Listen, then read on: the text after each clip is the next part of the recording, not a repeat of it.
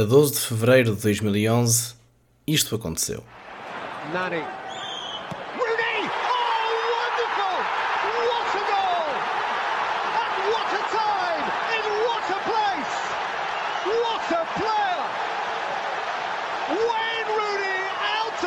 Oh! A 18 de maio, isto aconteceu.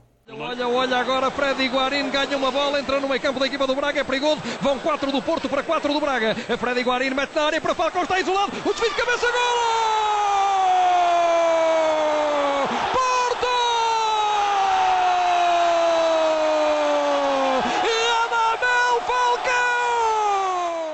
Estes são apenas dois de vários grandes momentos que o futebol nos proporcionou este ano. Eu sou o Francisco Amaral e vou acompanhar-vos nesta viagem ao passado, relembrar os momentos mais marcantes de 2011. Posse de bola para Portugal, vai Éder, vai Éder, vai Éder, vai Éder, chuta, chuta, chuta! Gol! Gol! Gol! Gol! Cristiano, ele vai, ele vai, ele vai, ele vai, ele vai, ele vai! Gol! Sérgio Oliveira vai partir para a bola. Estamos a chegar aos 115. Atirou! Gol!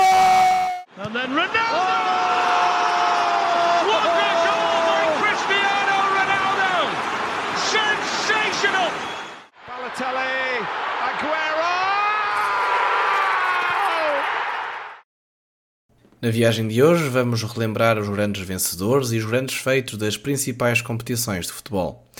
Comecemos por Portugal.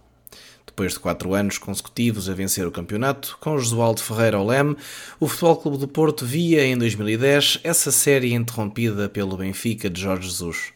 Determinado a recuperar o primeiro lugar para não deixar o Benfica descolar, Pinto da Costa ia buscar um jovem treinador à académica. André Vilas Boas, depois de sair da alçada de José Mourinho, a quem acompanhou no Futebol do Porto, Chelsea e mais tarde Inter Milão, faz a sua primeira época como treinador principal na Académica. O técnico português chega em outubro de 2009, já com a temporada a decorrer. Quando chega, a equipa encontra-se em zona de despromoção o impacto é praticamente imediato. Um futebol atraente, resultados positivos, levam a académica da despromoção até a um 11 lugar tranquilo. O jovem técnico tinha reunido condições para suceder a Jesualdo Ferreira no comando do Futebol do Porto. A escolha não foi consensual. A pré-época foi desastrosa a nível de resultados. A massa adepta portista temia o pior. Um ano de transição em que o título fosse novamente para os rivais da luz. No entanto, a época não podia ser mais perfeita. Ao Campeonato Português juntou-se a Taça de Portugal e uma epopeia europeia na Liga Europa, onde de resto Portugal foi muito bem representado. No Campeonato Português, o Futebol Clube do Porto foi invicto, com 27 vitórias e 3 empates em 30 jornadas, 73 golos marcados e apenas 16 sofridos. O Benfica, segundo classificado, ficou a 21 pontos dos Dragões, com um registro de 20 vitórias, 3 empates e 7 derrotas, 61 golos marcados e 31 sofridos, o suficiente para se qualificar para a terceira pré-eliminatória da Liga dos Campeões. O Sporting foi terceiro, a uns surpreendentes 36 pontos do primeiro lugar. Os Leões fizeram apenas 48 pontos, divididos por 13 vitórias, 9 empates e 8 derrotas, 41 golos marcados e 31 sofridos. Em fevereiro de 2011, o Sporting muda de treinador, sai Paulo Sérgio para entrar José Colseiro, para tentar mudar o rumo dos acontecimentos. Braga foi quarto na disputa pelo último lugar do pódio com o Sporting até à última jornada. Ficou a dois pontos dos Leões de Alvalade, com um registro de 13 vitórias, 7 empates e 10 derrotas, 45 golos marcados e 33 sofridos. O Vitória foi quinto e vice-campeão da Taça de Portugal, pelo que conseguiu um lugar na qualificação para a Liga Europa. O Nacional foi sexto e garantiu um lugar na segunda pré-eliminatória da Liga Europa, face ao apuramento do Vitória através da final da Taça de Portugal. Fora da corrida pela Europa ficou o Pasto de Ferreira, apenas a um ponto de diferença do Nacional. No fundo da tabela ficaram a Naval e o Portimonense, que desceram naturalmente para a Liga de Honra. Foi, de resto, a última época da Naval 1 de Maio, no convívio com os grandes portugueses. Quanto às transferências que antecederam a época, os principais candidatos ao título até nem se reforçaram muito. O Benfica, campeão com Jorge Jesus, foi buscar Fábio Faria ao Rio Ave ainda em 2009. Franco Jara foi contratado aos argentinos do Arsenal Sarandi e chegava um tal de Nico Gaetan, do Boca Juniors, pela quantia de 8,4 milhões de euros. O Futebol Clube do Porto foi buscar Sereno, contratou Rames Rodrigues e concretizava uma das transferências mais polémicas do futebol português, ao ir buscar João Moutinho ao rival Sporting. Moutinho, que era capitão dos Leões e finalista da Taça UEFA em 2005, transferia-se para o Norte, num verão atribulado. O Sporting perdia assim Moutinho para o Porto e Miguel Veloso seguiu também para o Campeonato Italiano, para o Génova. Sporting contratou apenas Marco Torsiglieri por 3,4 milhões de euros. Hulk foi o melhor marcador do campeonato. O avançado do Futebol do Porto atingiu a marca dos 23 golos e ficou à frente do colega de equipa Falcão, marcou por 16 vezes. João Tomás foi o melhor marcador português também, com 16 tentos. A época de 2010-2011 fica marcada por alguns resultados surpreendentes, desde o destaque para o 5-0 do Futebol Porto ao Benfica, em novembro de 2010, onde Hulk e Falcão bizaram e Varela completou o resultado. Esta não seria, no entanto, a maior goleada da época no Campeonato Português. Esse resultado pertenceu ao Rio Ave, que a 10 de abril de 2011 foi até Passos de Ferreira vencer por 6-1. Na Liga de Honra, o Gil Vicente foi campeão e foi acompanhado pelo Feirense até à Primeira Liga de 2011-2012. Curiosamente, ambas as equipas acabaram a Segunda Liga com 55 pontos, com o Gil Vicente a vencer a competição por confronto direto com a equipa da Feira. O Trofense ficou a um ponto das duas equipas e por isso morreu na praia, como se costuma dizer. Na modo baixo ficaram o Fátima e o Varzim, que desceram para o Campeonato de Portugal. Passando agora para as competições europeias, vamos começar pela Liga Europa. Não só pelo vencedor ter sido português, como Portugal teve três equipas nas meias finais da competição. O Benfica apurou-se diretamente para a Liga dos Campeões, por se ter sagrado campeão em 2010. Viu juntar-se ao seu grupo os israelitas do Apoel, os alemães do Schalke e os franceses do Lyon. A equipa de Jesus ficou em terceiro lugar do grupo, depois de apenas duas vitórias e quatro derrotas, ficando com mais um ponto que o Apoel. Caindo para a Liga Europa, o Benfica entrou na competição nos 16 avos de final, onde derrotou nos dois jogos o Stuttgart, num agregado total de 4-1. Nos oitavos de final, os encarnados bateram o PSG em casa por 2-1 e empataram em França a uma bola. Seguiu para os quartos, onde encontrou os holandeses do PSV, Venceram por 4-1 e empataram a duas bolas no segundo jogo. O Benfica caía nas meias finais frente ao Braga de Domingos Paciência. Após derrotar os Guerreiros do Minho na luz por 2-1, o empate a 1 em Braga deu a passagem aos bracarenses por causa do gol fora. O Braga, vice-campeão português na época anterior, qualificou-se para a Liga dos Campeões após ter eliminado o Celtic e o Sevilha nas pré-eliminatórias. Os portugueses ficavam no grupo do Arsenal, Shakhtar e Partizan. A prestação nem foi má, o Braga obteve três vitórias, duas frente ao Partizan, que acabou sem pontos, e uma ao Arsenal, e perdeu outros três jogos, duas vezes frente ao Shakhtar e uma derrota pesada por 6-0 contra o Arsenal. Relegado para a Liga Europa, também iniciou a competição nos 16 avos de final e bateu os polacos do Lech Poznan. Nos oitavos de final, confrontou o Liverpool, numa eliminatória renhida e apenas com um gol no saldo agregado para os bracarenses. Seguindo em frente, apanhou o Dinamo Kiev e passou para as meias finais graças a um gol fora, no empate a 1 em Kiev. Nas meias finais já sabem a história. Defrontou o Benfica e também se apurou para a final graças ao gol na luz. Na final perdeu contra o Futebol Clube Porto. Foi a primeira final europeia do Braga após vencer a taça Intertoto em 2009, com Jorge Jesus. O Sporting começou a caminhada mais cedo através da terceira pré-eliminatória. No caminho, encontrou pela frente os dinamarqueses do Nordjylland. Os Leões venceram os dois jogos, 2-1 e 1-0, e passavam assim ao play-off de qualificação. Aí voltaram a encontrar uma equipa dinamarquesa, desta vez o Brondby. Depois de uma derrota por 2-0 em Alvalade, o Sporting fez das tripas coração e operou a reviravolta por 3-0 para chegar à fase de grupos da Liga Europa. O golo que deu apuramento surgiu já depois dos 90 minutos, por Yannick Jaló. Na fase de grupos, o Sporting foi sorteado no grupo dos franceses do Lille, dos belgas do Ghent e dos búlgaros do Levski Sofia. Os Leões passaram com distinção o grupo, com 4 vitórias e 2 derrotas, pela margem mínima, frente ao Lille e ao Levski Sofia. Os 16 aves de final opunham o Sporting contra o Rangers da Escócia. Uma eliminatória muito disputada que deu o apuramento dos escoceses, graças aos golos fora, visto que o agregado terminou com um empate a 3.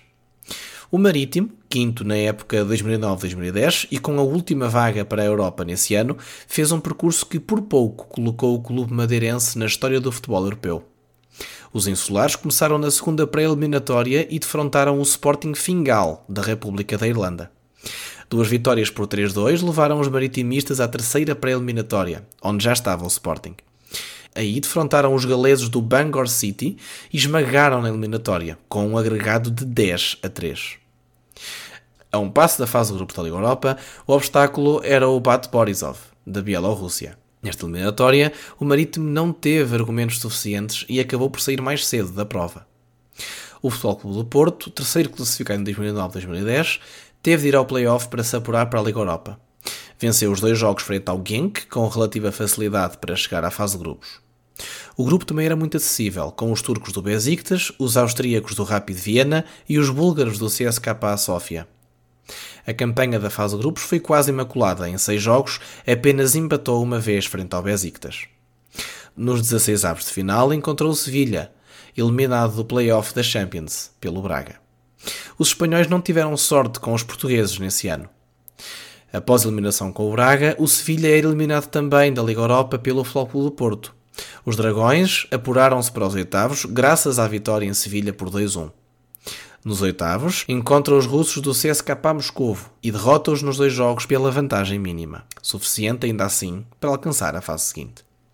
Os quartos de final colocariam no caminho dos dragões mais uma equipa russa, desta feita o Spartak Moscovo. Uma eliminatória que acabou por ser demasiado facilitada para os azuis e brancos, que até jogaram de amarelo na Rússia, numa goleada à neve, onde até a bola teve de mudar de cor para se distinguir do campo.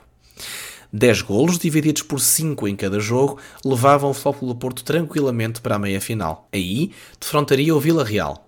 O submarino amarelo, que até se colocou em vantagem ao intervalo no Dragão, mas um autêntico baile de Falcão, com 4 golos, selava praticamente a eliminatória, ainda que o Porto tenha perdido o jogo da segunda mão, por 3-2. A final em Dublin era portuguesa, a primeira da história das competições europeias. Em 2003 esteve perto de acontecer, quando o Celtic eliminou o Boa Vista nas meias finais da Taça UEFA. Desta vez aconteceu mesmo serem duas portuguesas na decisão da segunda prova mais importante da Europa de clubes. Num jogo muito amarrado, Falcão decidiu perto do intervalo, com um estupendo gol de cabeça, à entrada da área. Na Liga dos Campeões, depois de Benfica e Braga saírem de cena na fase de grupos, o vencedor foi o Barcelona, que derrotou o Manchester United por 3-1. Aquela equipa blaugrana era considerada como uma das melhores equipas do mundo, com um futebol dominante e jogadores extraordinários. Depois de Eto'o sair para o Inter, Henri terminar a carreira, Ronaldinho ter abandonado o futebol espanhol, Messi, que já se tinha afirmado nas épocas anteriores, tinha 23 anos e muita magia para dar ao mundo. Na equipa de Guardiola havia Iniesta, que foi herói no Mundial na África do Sul, Xavi, Pedro Rodrigues, Dani Alves, Piquet e viu juntar-se ao clube em 2010 nomes como Mascherano e David Villa. A equipa do Barcelona era praticamente invencível. O trio de ataque tinha Messi, Villa e Pedro. No meio-campo havia Mascherano, Xavi e Iniesta. Na defesa tínhamos Dani Alves, Piquet, Puyol, Abidal e Valdés na baliza. A dinâmica blaugrana era fantástica e o seu ataque temível.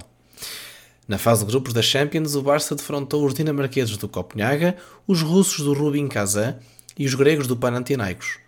Em seis jogos, venceu quatro e empatou dois. Nos oitavos de final, encontrou o Arsenal. E a verdade é que a equipa de Guardiola suou bastante para conseguir ultrapassar os Gunners. Depois da derrota por 2-1, o Barcelona ganhou a segunda mão por 3-1 e conseguiu a reviravolta na eliminatória. Nos quartos surgiu um adversário teoricamente mais acessível para os Blaugrana. O Shakhtar Donetsk da Ucrânia, que ultrapassou a Roma nos oitavos, tinha a tarefa difícil de disputar a eliminatória com o Barcelona. Mas a defesa ucraniana viu-se incapaz de lidar com a ofensiva catalã, que venceu os dois jogos, o primeiro por uns expressivos 5-1. Nas meias finais aguardava-se uma eliminatória escaldante. Ao Barcelona opunha-se o eterno rival Real Madrid.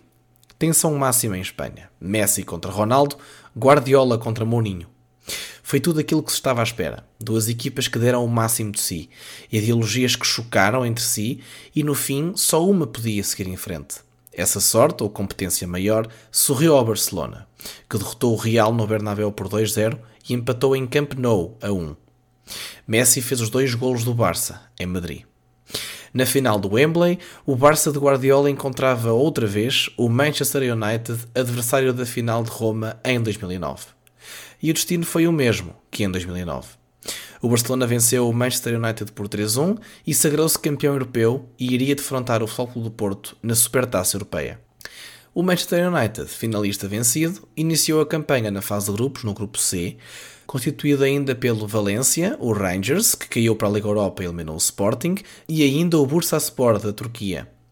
Curiosamente, o Man United obteve o mesmo registro do Barcelona na fase de grupos, com 4 vitórias e 2 empates.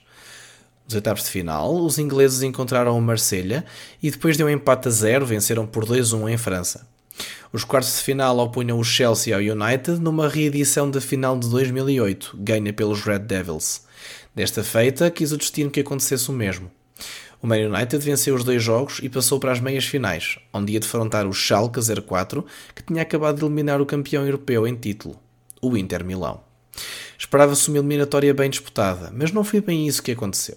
Os ingleses foram demais para os alemães, que acabaram por encaixar seis golos no conjunto dos dois jogos, marcando apenas um. O Man United voltava a encontrar o Barcelona na final para tentar vencer a Champions. Jogava teoricamente em casa, já que o jogo era em Inglaterra, mas não foi suficiente para deter Messi e companhia em mais um recital de futebol que levou o Barcelona a conquistar a sua terceira orelhuda. Deixando os clubes e passando para as seleções, 2011 foi um ano de apuramento para o Euro 2012 e ainda de uma edição da Copa América, no apuramento para o Euro 2012, Portugal ficou no grupo H, com Dinamarca, Noruega, Chipre e Islândia. O apuramento até começou no final de 2010, com um empate a 4 em casa frente ao Chipre e uma derrota por 1-0 contra a Noruega. Isto fez com que Carlos Queiroz abandonasse o cargo de selecionador nacional. Para o substituir, chegou Paulo Bento, ex-jogador e treinador do Sporting. A partir daí, Portugal inicia uma boa campanha de jogos, derrotando a Dinamarca, a Islândia, a Noruega, o Chipre e novamente a Islândia, terminando a qualificação com uma derrota por 2-1 frente à Dinamarca. Isto deixou Portugal em segundo lugar do grupo de qualificação, a 3 pontos da Dinamarca, vencedora do grupo e em igualdade pontual com a Noruega, no entanto, com uma maior diferença entre golos marcados e sofridos. Segundo lugar era sinónimo de playoff, o adversário que só punha a seleção das quinas era a Bósnia e Herzegovina, equipa que Portugal já tinha defrontado e derrotado no play-off de acesso ao Mundial 2010 da África do Sul. A primeira mão do play-off terminou empatada a zero, deixando a decisão para o Estádio da Luz, onde Portugal venceu por 6-2, alcançando assim uma vaga no Campeonato da Europa de 2012, que viria a ser jogado na Ucrânia e na Polónia. Destaque ainda para um jogo amigável entre Portugal e Espanha numa candidatura ibérica para organizar o Mundial 2018. Deve ser o amigável ou dos amigáveis que ficam na memória dos portugueses. Portugal recebia na luz a Espanha campeã do mundo e dizimou a La Roja por uns expressivos 4-0. Num jogo que fica marcado por aquele lance extraordinário de Cristiano Ronaldo, que ultrapassa dois adversários, pica a bola sobre Casilhas e vê o golo ser anulado por um fora de jogo de Nani que decidiu cabecear a bola para dentro da baliza. Já no continente americano, disputava-se mais uma edição da Copa América, a 43ª edição, para ser mais preciso. A Argentina recebia outras 11 equipas, duas delas convidadas. A Argentina, Brasil, Bolívia, Chile, Colômbia, Equador, Paraguai, Peru, Uruguai e Venezuela, a CONMEBOL, Federação de Futebol do Continente Americano, convidou ainda as seleções do México e do Japão, o México andava de costas voltadas com a CONMEBOL desde 2009, mas aceitou o convite. O Japão também aceitou o convite para participar, mas, devido ao tsunami de 2011, fez com que a Federação Japonesa tivesse de repensar e dar o seu lugar a outra equipa.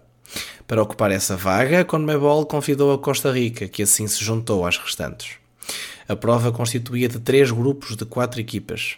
À próxima fase chegavam os primeiros e segundos classificados de cada grupo e ainda as duas melhores terceiras classificadas.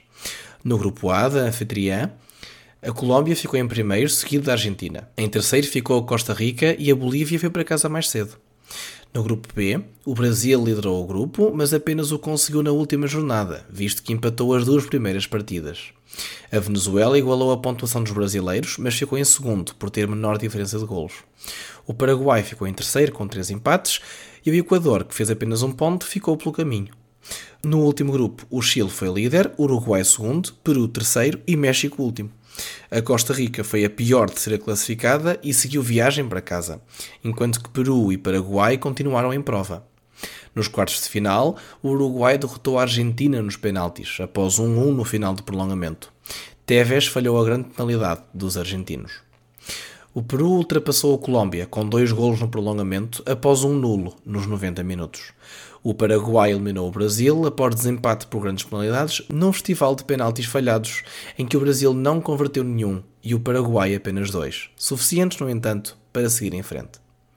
Por fim, a Venezuela vencia o Chile no único encontro dos quartos que não precisou do tempo extra. Nas meias finais, o Uruguai venceu o Peru por 2-0 e o Paraguai, após mais uma disputa nos penaltis, chegava à final após eliminar a Venezuela. O derradeiro jogo da competição deu o 15º título da Copa América ao Uruguai após uma vitória tranquila por 3-0 ao Paraguai. Guerreiro do Peru foi o melhor marcador com 5 golos. Soares do Uruguai foi o melhor jogador do torneio. Vilar do Paraguai foi o melhor guarda-redes da competição, muito devido aos desempates por grandes penalidades frente ao Brasil e a Venezuela. E um tal de Coates foi considerado o melhor jogador jovem desta edição da Copa América. No verão de 2011, Fabregas deixou o Arsenal para assinar pelo Barcelona, Agüero chegava à Premier League ao trocar o Atlético de Madrid pelo Manchester City, Alexis Sanchez deixava a Udinese para se juntar também ao Barcelona, Vidal rumava à Juventus, Falcão deixava o Futebol do Porto para ingressar no Atlético de Madrid. E Manuel Neuer deixava o Schalke 04 para assinar pelo Bayern Munique. Estas são as transferências mais sonantes do futebol daquele verão. Foram estes os principais acontecimentos do desporto rei no ano de 2011. Porque recordar é viver e 2011 foi há 10 anos, mas continua a ter momentos bem presentes na nossa memória. Obrigado por estar desse lado e até à próxima história. Posse de bola para Portugal, vai Éder, vai Éder, vai vai Éder, chuta, chuta, chuta! Gol! Gol! Cristiano, ele vai, ele vai, ele vai, ele vai, ele vai, ele vai! É gol! Sérgio Oliveira vai partir para a bola. Estamos a chegar aos 115. Atirou! Gol! Gol! And then Ronaldo!